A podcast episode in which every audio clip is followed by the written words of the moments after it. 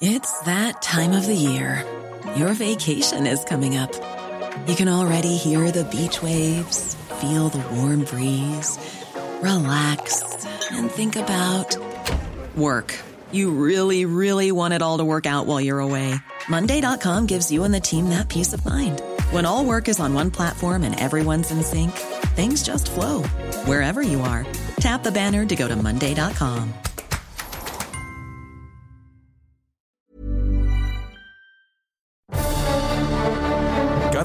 por la noche, los expertos se reúnen para debatir, polemizar, desmenuzar a la noticia y a sus protagonistas en un sitio único, diferente y sin censura.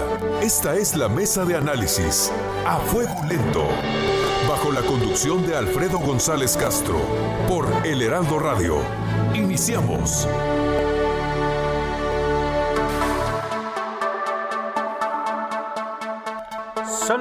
Noche en punto, tiempo del centro de la República. Muy buenas noches, gracias por sintonizarnos en esta emisión de la Mesa de Opinión a Fuego Lento.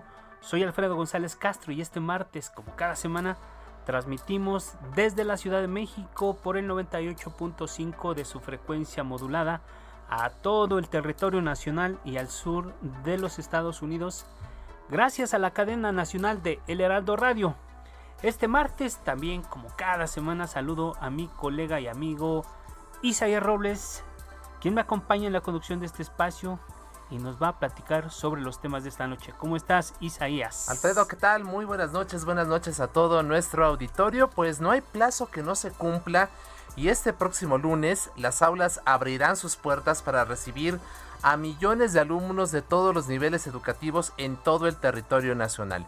Escuchemos esta información de contexto en voz de Sofía García Guzmán. Luego de más de un año y medio de estar cerradas por la pandemia de COVID-19, este lunes 30 de agosto, las aulas de las escuelas públicas y privadas del país volverán a recibir al estudiantado. Los lineamientos publicados el pasado viernes en el Diario Oficial de la Federación contemplan algunas medidas como establecer tres filtros de salud en la casa, al llegar a la escuela y en el salón de clases. Lavado de manos con agua y jabón o con gel antibacterial en caso de que no haya agua, lo que ocurre por desgracia en muchas escuelas. Uso de cubrebocas sobre nariz y boca en todo momento. Mantener la sana distancia. Suspensión de ceremonias y reuniones generales informar inmediatamente la presencia o sospecha de casos de COVID-19 en las escuelas o los hogares. La asistencia a las aulas es voluntaria y dependerá de lo que decidan madres y padres de familia. Y debido a que la Secretaría de Salud incluyó a la educación como una actividad esencial, aun cuando esté el semáforo epidemiológico en rojo, las clases presenciales no se suspenderán. Ah, ahí está Isaías, amigos del auditorio, aunque prácticamente todos los estados del país han confirmado el regreso a clases presenciales, Hidalgo y Michoacán eran las únicas dos que no han establecido condiciones. Para ello, por ello establecemos contacto con Héctor Ayala Morales, él es secretario de Educación del estado de Michoacán. Secretario, ¿cómo estás? Muy buenas noches, gracias por recibirnos la llamada. Muy buenas noches, Alfredo, Isaías, un gusto saludarlos. También saludar a los miembros de la cabina y por supuesto a su amplio auditorio. Muchas gracias, señor secretario. Platíquenos, ¿regresan o no a las aulas los estudiantes michoacanos este próximo lunes? Nosotros en Michoacán vamos a regresar a clases presenciales solo en los niveles educativos de media superior y educación superior. Estamos hablando de un poco más de 300 mil alumnos. No así en educación básica. En educación básica a partir del próximo lunes iniciaremos con clases no presenciales todavía. Tomamos en consideración tres factores principalmente. Uno, el índice de hospitalización de la mayoría de los municipios de nuestra entidad.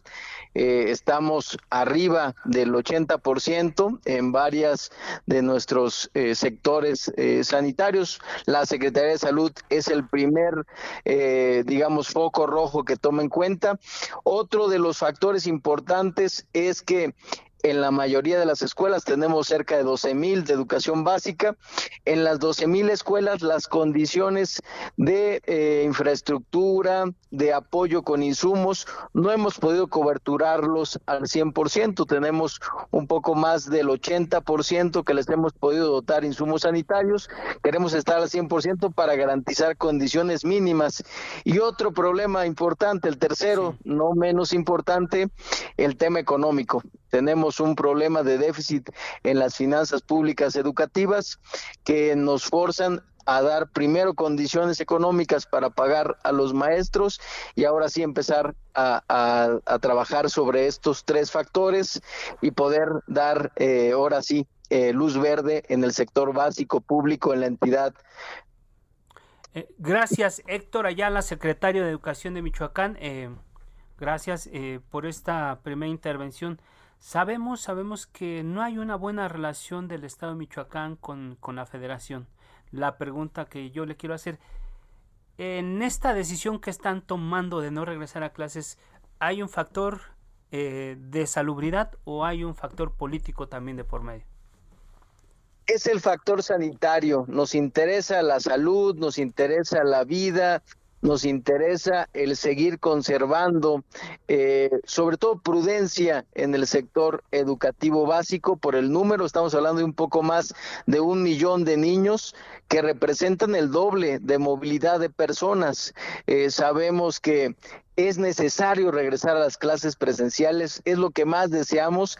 Ya tenemos integrados los comités participativos de salud escolar de casi el 100% de nuestras escuelas de los tres niveles, de básica, media, superior y superior. Ya los capacitamos, ya saben cómo se deben aplicar los protocolos, pero consideramos que tenemos que esperar a que la Secretaría de Salud local nos dé el visto bueno para arrancar. Ellos tienen un pronóstico de que en dos semanas el índice de, incremento que hemos tenido por las variantes de COVID-19 va a ir a la baja, se va a controlar la pandemia y ahora sí podremos hablar de con muchos cuidados el poder aperturar nuestras escuelas públicas en la entidad. No es un tema de rebeldía, es un tema de un problema sanitario que atravesamos en nuestra entidad, que debemos de tomarlo con mucha seriedad y mucha prudencia porque es la vida de nuestros eh, alumnos, la vida de nuestros niños, de nuestros maestros e incluso de los padres y madres de familia, que como sabemos la vacuna eh, se está eh, avanzando y confiamos en que muy pronto estaremos de vuelta en las escuelas antes del término de esta administración. Entonces, señor secretario, para aclarar, no es un término de rebeldía del Estado ante la Federación ni tampoco un factor político lo que está eh, eh, haciendo que ustedes decidan no regresar a clases presenciales en el nivel básico a partir del próximo lunes. Efectivamente, Isaías, Alfredo, se trata de un tema de carácter sanitario, una regionalización de la educación, que confiamos en eso, ya lo hemos hecho extensivo a la señora secretaria de Educación, eh, e incluso solicitamos el apoyo y respaldo en el tercer punto que toqué, en el de carácter económico, porque queremos pagarle a los maestros, efectivamente, eh, Alfredo Isaías. Ese es justo lo que yo quería preguntarte, secretario. Em, hay un adeudo importante, sobre todo con la sección 18 y parte del de la CENTE, no del CENTE, son los que han mantenido bloqueadas algunas vías de comunicación, sobre todo unas férreas, eh, este, férreas allá en el estado, sobre todo la parte que conecta con, con Lázaro Cárdenas. ¿Está cerca o está lejos de, de resolverse ese pendiente? Porque de eso también va a depender si regresan o no a clases. Confiamos en que vamos a tener una respuesta positiva como la hemos tenido. Hace ya algunos meses se firmó en Michoacán un acuerdo para el financiar la nómina educativa estatal. Te platico que tienen costo de 9 mil millones anuales, 9 mil millones para 28 mil trabajadores que cobran en el sistema educativo estatal 100%. Tenemos 48 mil que cobran en el sistema transferido federales eh, con una nómina que se llama FONE. Estos 28 mil en este momento eh, estamos haciendo crisis nosotros como entidad porque solo tenemos alrededor de 3 mil millones la federación pone otros 3 mil millones, pero nos faltan eh, ese último tercio, ese último tercio del, del periodo del cierre del año, efectivamente. Hemos ya solicitado de manera formal eh, sabemos de las condiciones económicas, políticas, de las dificultades, pero se trata de, como bien lo citaron ustedes, de construir un tema educativo, reactivar el sector y que los niños sean los menos afectados. Por supuesto que también nuestras maestras y maestros michoacanos, que estamos preocupados porque ya tengan su quincena en tiempo y forma y sobre todo completa. Ok, Héctor Ayala, secretario de Educación de Michoacán. Eh, yo quiero preguntar, poner esta pregunta en la mesa, del universo de 28 mil eh, profesores que hay en el, en el estado, ¿qué porcentaje de, de, de, vacunados hay en este universo de 28 mil? ¿Tienen ustedes el registro? Efectivamente, el 98% de los trabajadores fueron vacunados con la vacuna Cancino, tienen ya la dosis completa. Hemos estado trabajando para que el 100% pueda tenerlo, acercamientos, porque hubo algunos que por alguna incidencia no se presentaron a la jornada de vacunación, pero eh, está la puerta abierta. Ha sido una jornada exitosa entre los tres niveles de gobierno, una coordinación eh, digna de, de reconocer, valga la redundancia. Y bueno, esperemos que apenas haya condiciones en Michoacán, podremos también abrir nuestras escuelas públicas de la entidad. Así es, señor secretario. Usted al momento de hacer un recuento de las finanzas eh, decía que es un, una nómina de 9 mil millones, de los cuales ya se tienen 6 mil millones, que son eh, la mitad por la federación, la mitad por el gobierno estatal que, eh, cómo poder financiar el otro tercio que falta y, con ello garantizar que eventualmente la gente y los profesores vuelvan a las clases, porque también es otro factor. La gente ha dicho, nosotros no volvemos si no nos pagan. Isaías, desde el día de ayer hemos nosotros eh, propuesto una mesa de trabajo con la Secretaría de Hacienda, con la Secretaría de Finanzas y Administración del Gobierno del Estado, con la Secretaría de Educación Pública, para hacer compromisos. Sabemos que estamos por entregar la administración, pero el tema educativo debe ser transeccional, no debe estar supeditado a vaivenes políticos o a problemas de, de otra índole. Queremos construir un proyecto de, de, gran envergadura para que en Michoacán, como bien lo citaste, esos tres mil millones que no existen de déficit se puedan solventar y que los maestros tengan sus pagos completos y que haya un acuerdo educativo lo más justo y sensato para que ya en Michoacán no estemos afectando a terceros por cuestiones de falta de pago, que es legítimo el sentir de los maestros, ellos son los menos responsables, Aquí el problema fue la creación de plazas sin sustento financiero, eh, el incremento en las obligaciones patronales sin una programación que debió de haberse hecho en tiempo y forma, en donde los maestros, los niños son los menos responsables y mucho menos los terceros. Nuestro Estado recurrentemente ha tenido este tipo de problemas por una falta de programación, una falta de responsabilidad, una falta de visión de Estado, que confiamos en que el señor presidente, el señor gobernador e incluso eh, el gobernador electo puedan tenerlo para poder transitar en este en este en esta solución de este problema tan necesario para nuestro estado.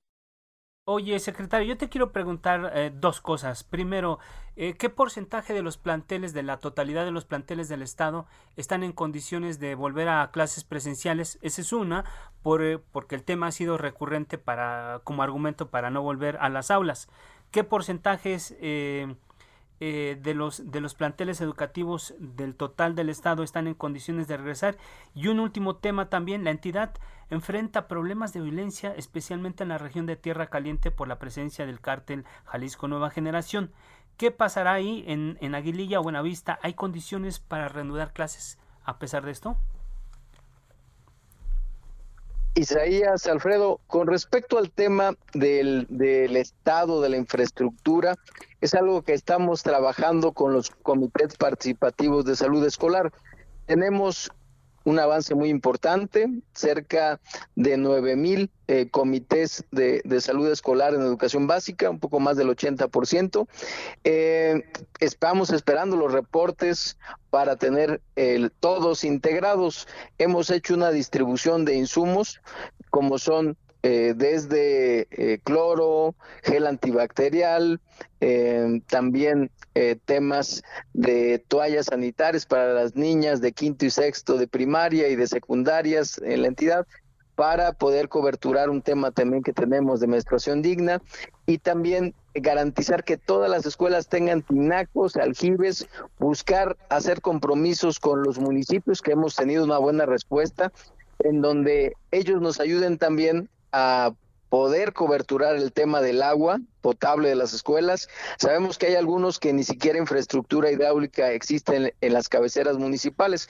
Por eso hemos hecho acuerdos, convenios con ellos en donde la renta del agua de estos dos ciclos escolares va a cuenta de la infraestructura hidráulica de las mismas. Es decir, en estos dos años en Michoacán no se pagó agua ni se va a pagar, algunos municipios todavía no siguen cobrando, pero no se va a cubrir porque priorizamos el tema de dignificar las escuelas en temas de baños, de tinacos, aljibe, lavabos, y tenemos un porcentaje que considero que vamos a poder abatir antes de estar eh, eh, iniciando clases presenciales, es decir, en no menos de dos semanas poder coberturar la gran mayoría.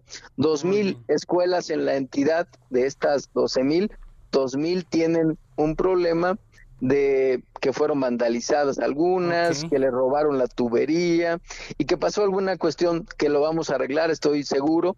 Y el otro, incluso en este tema tuvimos una oferta de atención y de apoyo, acompañamiento de la secretaria Delfina ah, con respecto al programa de la escuela es nuestra, destinar recursos, como ustedes seguramente saben, se extinguió un programa que se llamaba Tiempo Completo y se sustituyó el presupuesto y se envió a la Secretaría de Bienestar de los de los estados y nosotros tenemos esa propuesta de que esos recursos se utilicen en dignificar este número de planteles. Por eso confío en que va a ser posible. Y la otro, el otro tema... El, tema el tema de la seguridad y la violencia. Un comentario breve para ello. Sí, difícil eh, el tema, Alfredo, Isaías, porque es algo que está trabajando ya eh, la Guardia Nacional, la Secretaría de Seguridad Pública en la entidad, la, misma eh, Secretaría de Seguridad Local y bueno, trabajando los tres eh, niveles de gobierno de manera coordinada, es como nuestros maestros van a contar con estas garantías. Existe un riesgo, lo sabemos, existen ya algunos reportes de los supervisores, directores, de que las condiciones de seguridad en este momento pudieran no ser las óptimas, pero eh, confiados en que en estos días se pueda proyectar un periodo de estabilidad también para trabajar con los niños. No podemos arriesgar a nadie, no podemos arriesgar ni a los maestros, ni a los niños, ni a los padres de familia. Así que tomamos en cuenta estas consideraciones. Eh, confío en que pueda haber un orden en estos próximos días. Así es. Héctor Ayala Morales, secretario de Educación del Estado de Michoacán, muchas gracias por conversar con el público de A Fuego Lento y estaremos pendientes de lo que ocurra en la entidad en los siguientes días. Muchas gracias por lo pronto. Muchas gracias, Alfredo. Isaías, que pasen muy buenas noches. 9 de la noche con 17 minutos. A Fuego Lento. Bueno, ahora para continuar con el tema, establecemos contacto con Manuel Gilantón. Él es profesor del Centro de Estudios Sociológicos del Colegio de México, director académico de Educación Futura. Doctor Gilantón, bienvenido, muy buenas noches. Eh, muy buenas noches. gracias, gracias, doctor. Pues hemos leído varios de sus textos y en ellos insiste, regreso a clase sí, pero no así. Desde, desde su punto de vista, doctor, ¿cómo debía ser esto? ¿Cuáles son las condiciones mínimas que se deberían de cumplir en las aulas para que la, toda la población infantil, toda la matrícula estudiantil estuviera de regreso? Eh, bueno, eh, eh, yo, yo creo que las condiciones en general de, espacio, gel, etcétera, infraestructura en términos de ventilación, etcétera, ya las conocemos, ¿no? y mi insistencia ha sido, eh, y seguía Alfredo, en que el diseño específico del modo de retorno tiene que hacerse a nivel de cada escuela, a nivel local. Porque en cada escuela hay circunstancias específicas. Por decir algo, es el único ejemplo que voy a dar de esta naturaleza, porque creo que es muy claro. Se recomienda actividades en el exterior. Bueno, es distinto Mexicali a 38 grados que el altiplano a 18 o 20. Claro. Sí, ahora, bueno, no se pueden actividades en el exterior, entonces adentro con aire acondicionado, en Mexicali, ok. ¿Es, ¿Es aire acondicionado que recicla o que renueva aire? Bueno, no sé. Entonces, es de tal magnitud la diversidad del país y la desigualdad de condiciones, además de la... La diversidad es positiva en términos de que es distinto. Sí. La desigualdad es que las infraestructuras y las condiciones son muy desfavorables para los que menos tienen. Siempre. Entonces, yo digo, tiene que ser decidido a nivel local. Y hay una cosa que no se está tomando en cuenta y que me da muchísima preocupación. Los niños no brotan en las escuelas, los niños llegan a las escuelas. Es decir, se trasladan de sus casas a las escuelas. Sí, El incremento en la movilidad en el transporte público puede elevar los contagios de una manera muy grande que se van a reflejar en la escuela, pero que no van a ocurrir en ella, sino que van a ocurrir en el camino. Así es. Imaginen un millón de personas más diarias en el metro de la Ciudad de México. Claro, tan solo en la Ciudad de México. Es, ese tipo de, de preocupaciones las que tengo, ¿no? Doctor Gilantón, y, en, cuanto a la fecha, ya lo decía ahorita, pues debieron de tomarse decisiones por región o por localidad, incluso de, desde un principio básico como el clima, la temperatura. ¿La fecha tendría que ser la misma o tendría que diferirse también según las características de cada lugar? Yo creo, digamos, yo, yo, yo sugeriría al gobierno que en vez de decir iniciamos actividades presenciales, el día del lunes 30 de agosto, diría, iniciamos los procesos de retorno a la presencialidad de acuerdo a las situaciones locales el 30 de agosto. En algunos casos va a poder ser ese mismo día, para la mitad de la matrícula, por ejemplo. En otros puede ser que para todas. En otros puede ser que para un 10%, en otros pues no va, no va a ser posible, dado que la a ver, la curva de la pandemia es un promedio de las pandemias locales. Sí. Si, si, hay, si estás en una ciudad, vamos a decir Mazatlán, que por la cuestión de las vacaciones tiene un altísimo crecimiento de casos, bueno, a lo mejor ahí te tienes que esperar. Pero, eh, es decir, yo, diría, yo, yo, quisiera una CEP y CEPs locales de los estados o autoridades educativas que apoyaran los proyectos específicos y no que todo el magisterio y los padres de familia apoyaran los planes centralizados de la CEP. Esa sería la diferencia entre un gobierno que apoya al magisterio y a, los, a las comunidades escolares de un gobierno que espera que ellas lo apoyen a él en su decisión central, ¿no? Así es. Doctor Gilantón, ¿qué opina usted? Aquí en la Ciudad de México la autoridad escolar ha dicho que no se van a cerrar escuelas si se descubren casos positivos de COVID, que habría una intervención selectiva, eh, quién sabe qué significa eso, pero ¿qué opina usted de esta, de esta decisión? De si hay un caso, no cerramos escuela, atendemos el grupo específico, pero sin impedir que todo el resto de los niños puedan ir a clases. Eh, sí, eso va a depender otra vez de, la, de cómo esté organizado localmente. A ver, en una escuela en la que hay, si hay la posibilidad de tener aislados a los grupos en, el, en la estancia presencial, es razonable decir para que cerramos todos si esto ocurrió en una burbuja, digamos, en una delimitación de una cierta cantidad de estudiantes, de alumnos, alumnas, etcétera. Pero si eh, van a estar en el recreo juntos, etcétera, pues entonces a lo mejor sí hay que cerrar toda la escuela. De nuevo, este, Isaías y Alfredo, se necesita ver el caso específico. Entonces, no se puede decir, si hay un caso no vamos a cerrar toda la escuela. Pues en algunos casos sí. ¿Por qué? Pues porque ese, esa persona que se contagió estuvo deambulando por toda la escuela. Ahora, ¿en cuántas escuelas se pueden hacer delimitaciones espaciales con sana distancia y con una distancia suficiente con la otra delimitación o llamada burbuja para que se diga esta aquí hubo un, aquí hubo un contagio, aquí se hace cuarentena con estos 20 niños en vez de con los 200.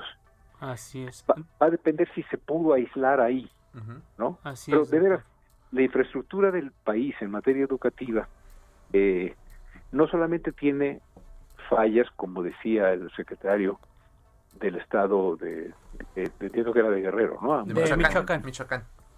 Eh, Michoacán, perdón. Este, eh, hay vandalizadas, hay que no tienen agua, sí. No, pero también los espacios Claro. en algunos casos son muy reducidos. Doctor, o no tienen nos tenemos que ir a, una- a un corte. Sí. ¿Nos permites unos minutos Sí. y regresamos contigo? Tenemos otro par de preguntas. Regresamos Eh, contigo. Muchas gracias, perdón. Gracias. Sigue la polémica por El Heraldo Radio, con los que saben de política y la desmenuzan. En la mesa de análisis, a fuego lento, con Alfredo González Castro. Regresamos. Está usted en la mesa de análisis, a fuego lento, con Alfredo González Castro, por El Heraldo Radio. Son las 9 de la noche con 30 minutos, tiempo del centro de la República. Volvemos a la mesa de opinión a fuego lento. Les recuerdo que estamos transmitiendo completamente en vivo por el 98.5 de su frecuencia modulada desde la Ciudad de México a toda la República y al sur de los Estados Unidos gracias a la cadena nacional de El Heraldo Radio. Isaías, amigos del auditorio, un tema muy importante que estábamos abordando antes de irnos al corte, el regreso a clases. Así es, y estamos conversando con el doctor Manuel Gilantón, él es profesor del Centro de Estudios Sociológicos del Colegio de México y además director académico de Educación Futura. Eh, doctor Gilantón, eh, queremos preguntarle dos asuntos más. Eh, así como se pedía a los padres una carta responsiva, lo que causó bastante polémica y que al final la SEP terminó por retirar, el Estado no debía establecer certificados de escuela protegida que asegure a los padres de familia que los planteles cuentan con condiciones mínimas para un regreso a clase seguro. ¿Qué opina usted? Un certificado de escuela protegida. Sí, eh, me parece que debería ser así, e incluso generar una norma oficial mexicana de emergencia en la que se estableciera el aforo y las condiciones en las que ese local puede ser usado con fines educativos, tanto públicos como privados. Me parecería que eso se, le daría certidumbre a los padres de familia que tienen razonablemente muchos de ellos mucho temor, ¿no? Así es. Y finalmente, doctor, eh, ya hemos hablado mucho de este tema, pero creo que es importante a manera de conclusión que usted nos ayude a hacer una reflexión. ¿Cuáles son los riesgos y beneficios del regreso a clases presenciales en este ciclo escolar 2020-2021 que iniciará el próximo lunes? Sí, yo, creo que no hay ninguna duda que es lo más conveniente la educación presencial que la educación a distancia. Eh, es, es, eh, ese no es el tema, si es mejor o no. Claro que es mejor la presencial, porque se recuperan aprendizajes, hay convivencia con otros, que eso es muy importante y es quizás más educativo muchas veces que los contenidos mismos.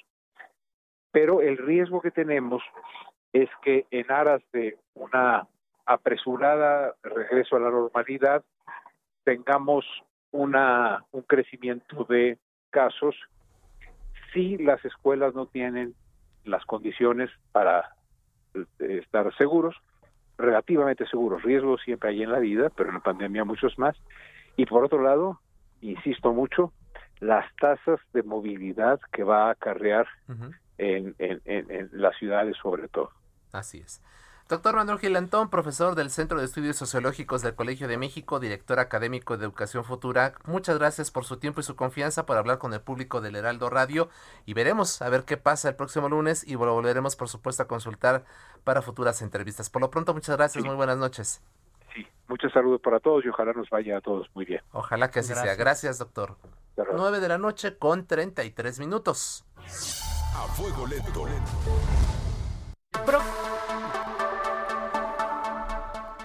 El próximo miércoles primero de septiembre inicia actividad de la 65 legislatura de la Cámara de Diputados.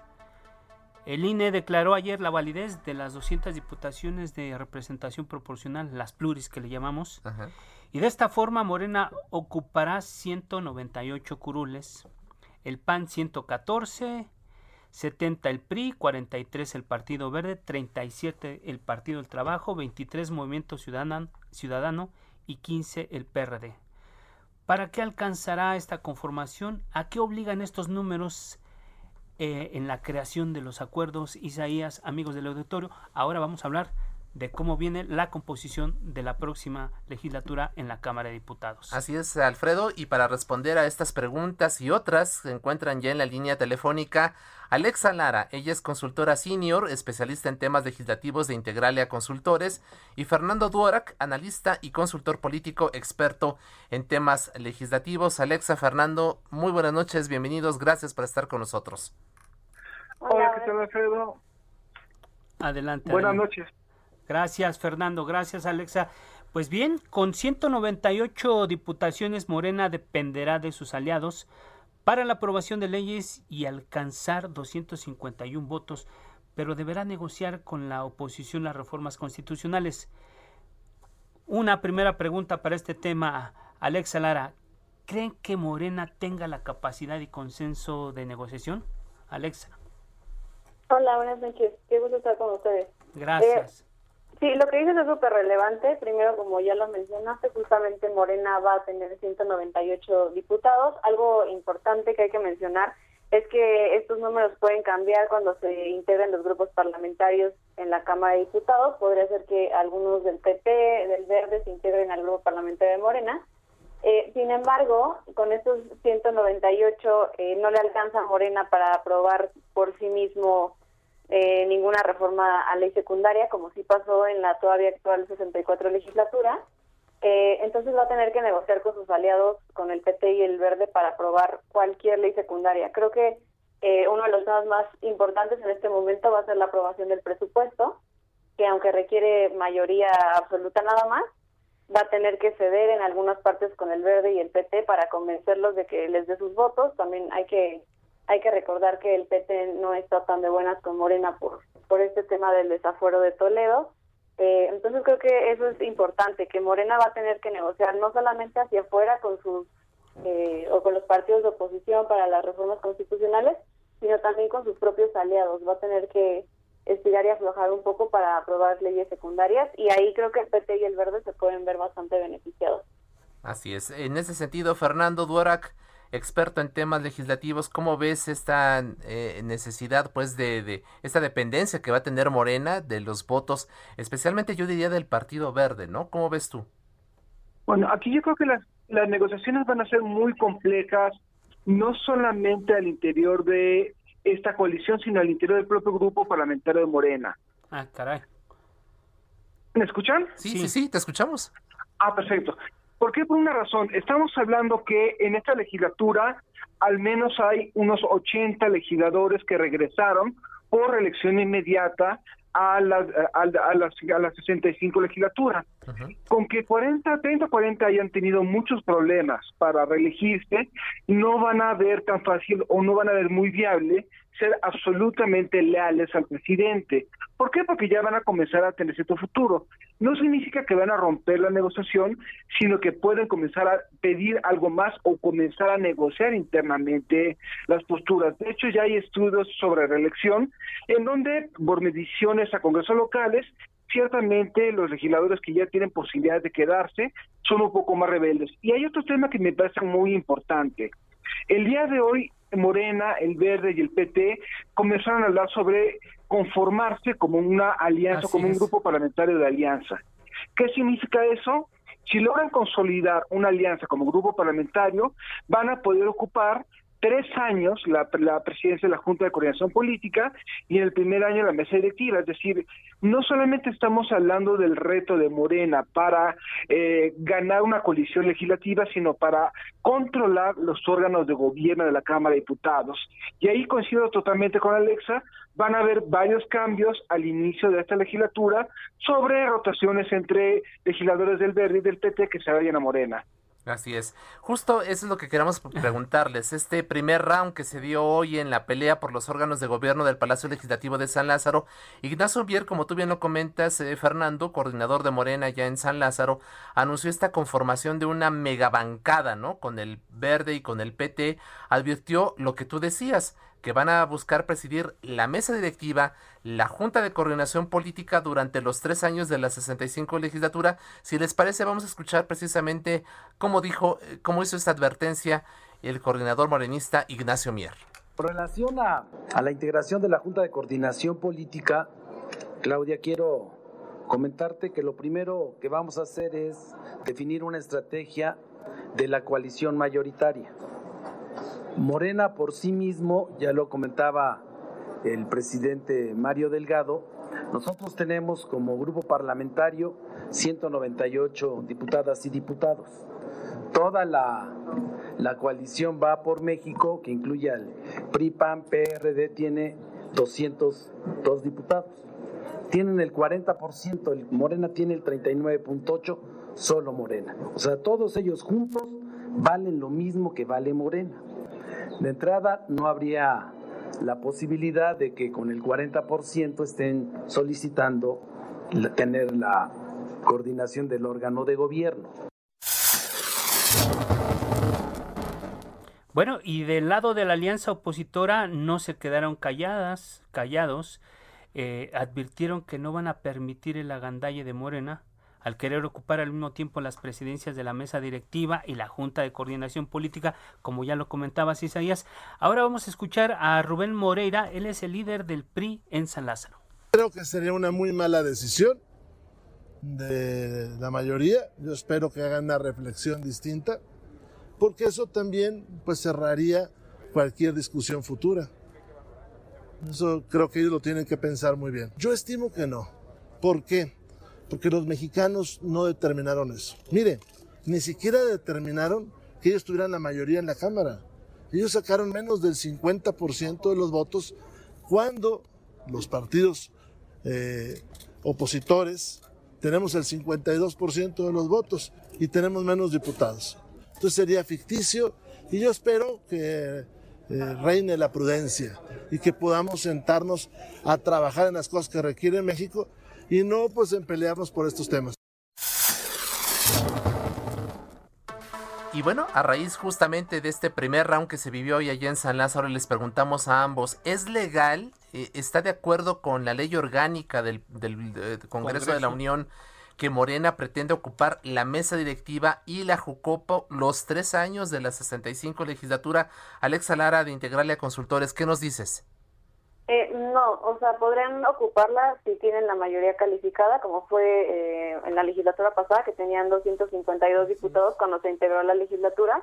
Eh, yo la verdad es que tengo, eh, pues, varias dudas sobre esto que dice Morena. En primer lugar, creo que no, no, sé qué tanto le convendría a Morena esta idea del megabloque. Primero, por los votos en la Junta de Coordinación Política, porque en lugar de tener eh, tres asientos, eh, o sea, es decir, un asiento por cada coordinador de grupo parlamentario, van a tener nada más uno, porque entonces Morena solamente sería sería un bloque completo. y también eh, esta cuestión de las prerrogativas a los grupos parlamentarios, pues también solamente les tocaría por un grupo parlamentario, no sé qué tanto les convenga. Pues yo creo que pues no.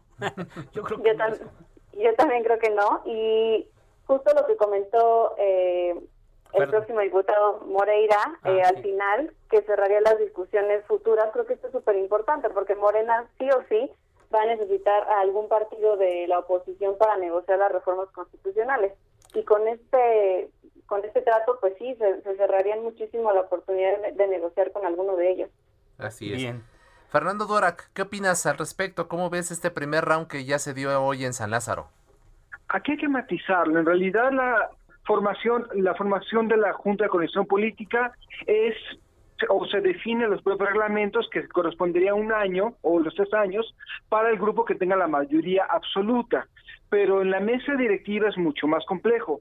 La mesa directiva se elige por dos terceras partes de los votos de manera anual. Ahora, hubo muchos problemas en la legislatura pasada de la Cámara de Diputados en los cambios de mesa directiva de 2019 y 2020, no por los propios partidos, sino por los propios duros y moderados de Morena, que no permitieron conformar una mayoría calificada para las mesas directivas. Y de hecho tuvo el presidente que intervenir en los dos procesos para que se calmaran y permitieran que el PAN y el PRI asumieran las presidencias de la mesa directiva. Entonces, es algo más complejo, hay algunos engaños, pero si Morena llega a conformar una megabancada, sus costos de negociación para cada tema de la agenda legislativa serían mucho más complejos y recordemos que el presidente va de salida es decir, está en sus últimos tres años y las capacidades de meter tanta fuerza como tenía antes, en donde tenía todo el poder de selección de candidaturas y ahorita ya la va a tener mucho menos,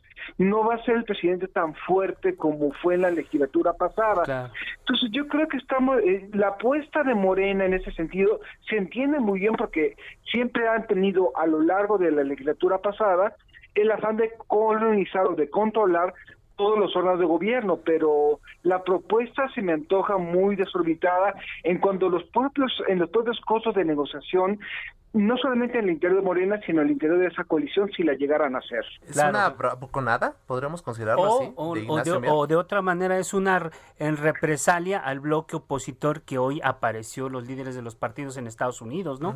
Una de las dos. ¿Cómo lo están viendo, Alexa? Sí, yo coincido completamente con lo, con lo que comenta Fernando. O sea, creo que el, costo político, o sea, el costo de negociación de esto sería altísimo. Eh, y a Morena le ha pasado que cuando es inflexible en, en negociar, pues simplemente no, no pasan las cosas. Lo acabamos de ver con la revocación de mandato, que trataron de pasar dos veces en la comisión permanente y, simplemente no pudieron.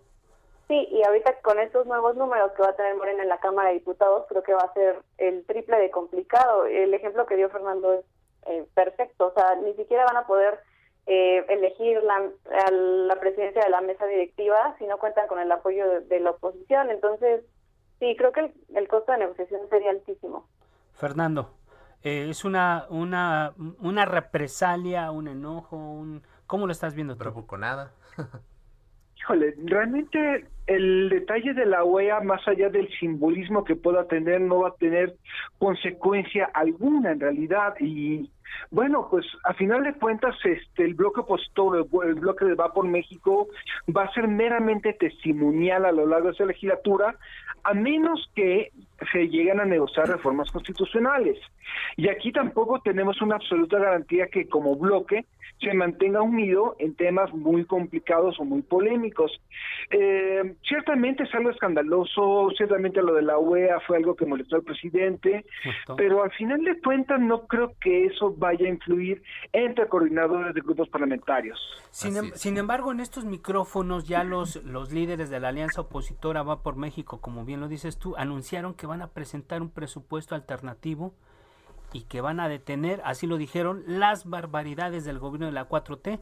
La siguiente, la, siguiente gran batalla seguramente será por el presupuesto y aquí la pregunta es, ¿habrá capacidad para frenar los recursos al aeropuerto Felipe Ángeles, la refinería Dos Bocas y el tren Maya para reencauzar estos recursos a salud y la reactivación económica? ¿Cómo lo estás viendo tú, Alexa?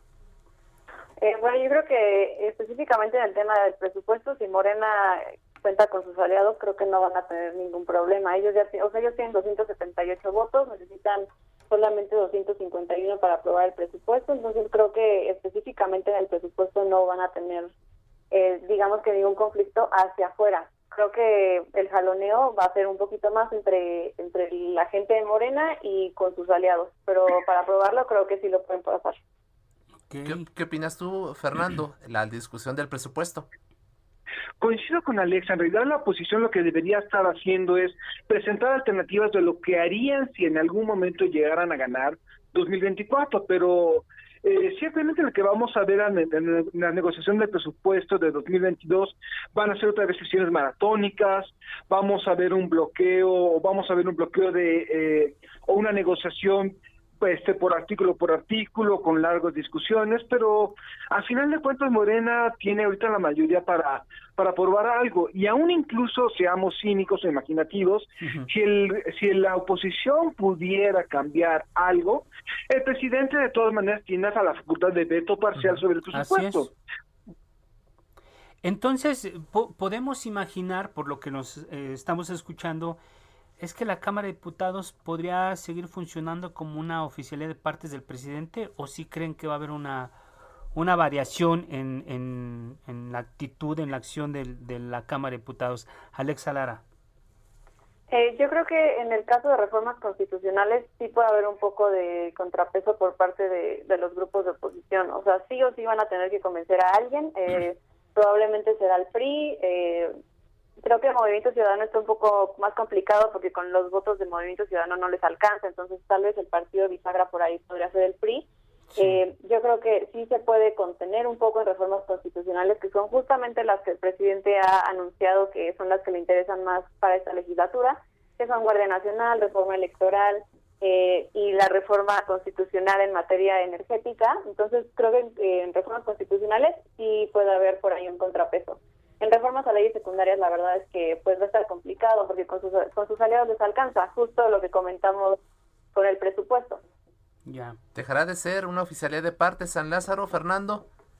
Yo creo que va a ser mucho menos una oficialidad de partes de lo que fue en la 64 legislatura. Es decir, vamos a tener, por ejemplo, el 60% de legisladores del PTS religión de manera inmediata, por distrito, un porcentaje muy importante de diputados Morena también lo hicieron, y eso va a hacer que las negociaciones sean un poco más complicadas no van a ser grandes rebeliones, no van a ser muchos no van a no van a ser este grandes escándalos, pero va a haber una mayor actividad parlamentaria, especialmente de negociación dentro de ese bloque mayoritario. No va a ser la oficialidad de partes que era antes.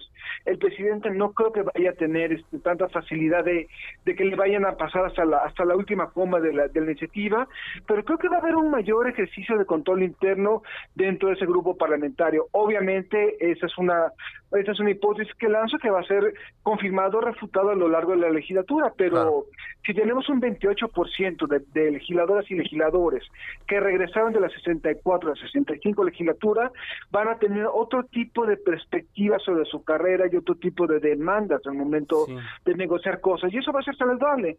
Así es. Ya, ya decías tú, Fernando, que pues eh, en realidad de va a cambiar la manera de trabajar de digamos que la primera mitad del Congreso en, la primera mitad del sexenio y esta segunda parte del gobierno. Ya estamos perfilando, por cierto, la salida de este espacio, pero no, no quiero dejar de preguntarles, ¿esta legislatura va a acompañar en la mitad de, de, de su gobierno a López Obrador? ¿Cuál va a ser la importancia del Poder Legislativo? Y desde su perspectiva, ¿qué rol va a jugar este tema de la sucesión presidencial de cara al 2024? Alexa Lara un comentario, por favor.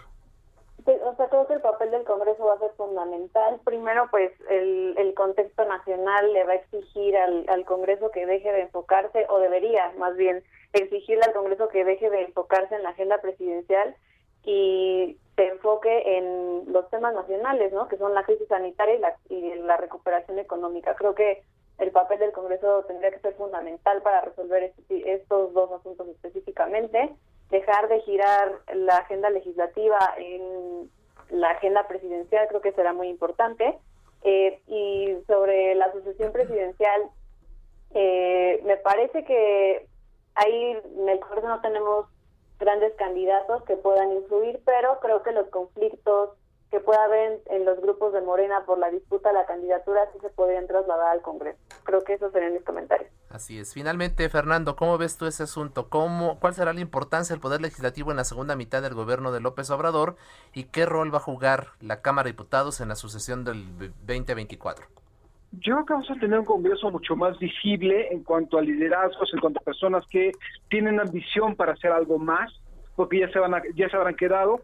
Y rumbo a la, a sucesión para mí el gran problema es cómo López Obrador va a poder ser una guía del proceso sucesorio durante todo este tiempo. Morena no es más que una colisión una un gran unión de grupos muy disímbolos cuyo único factor de unidad es López Obrador. Si López Obrador se debilita rumbo a la sucesión y se le va el proceso de las manos, Morena va a convertirse en una verdadera, una verdadera colección de, de facciones que se van a matar entre sí, y ahí es un grave problema.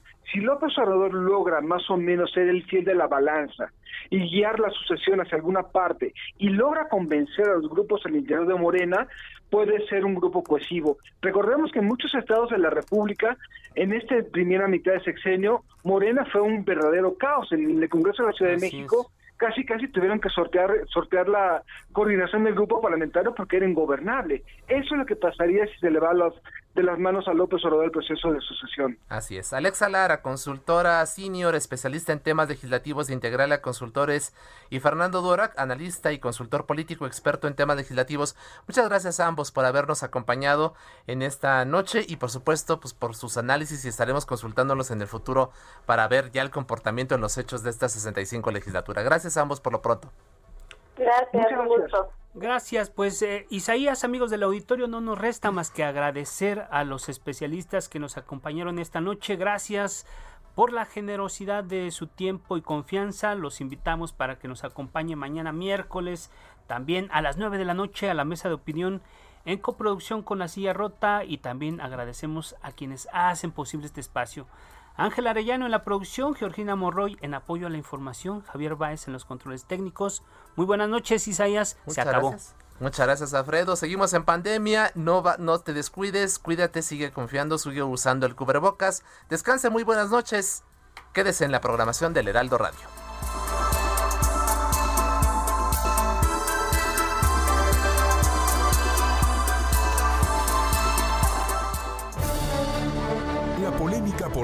Terminado. A fuego lento. Por El Heraldo Radio.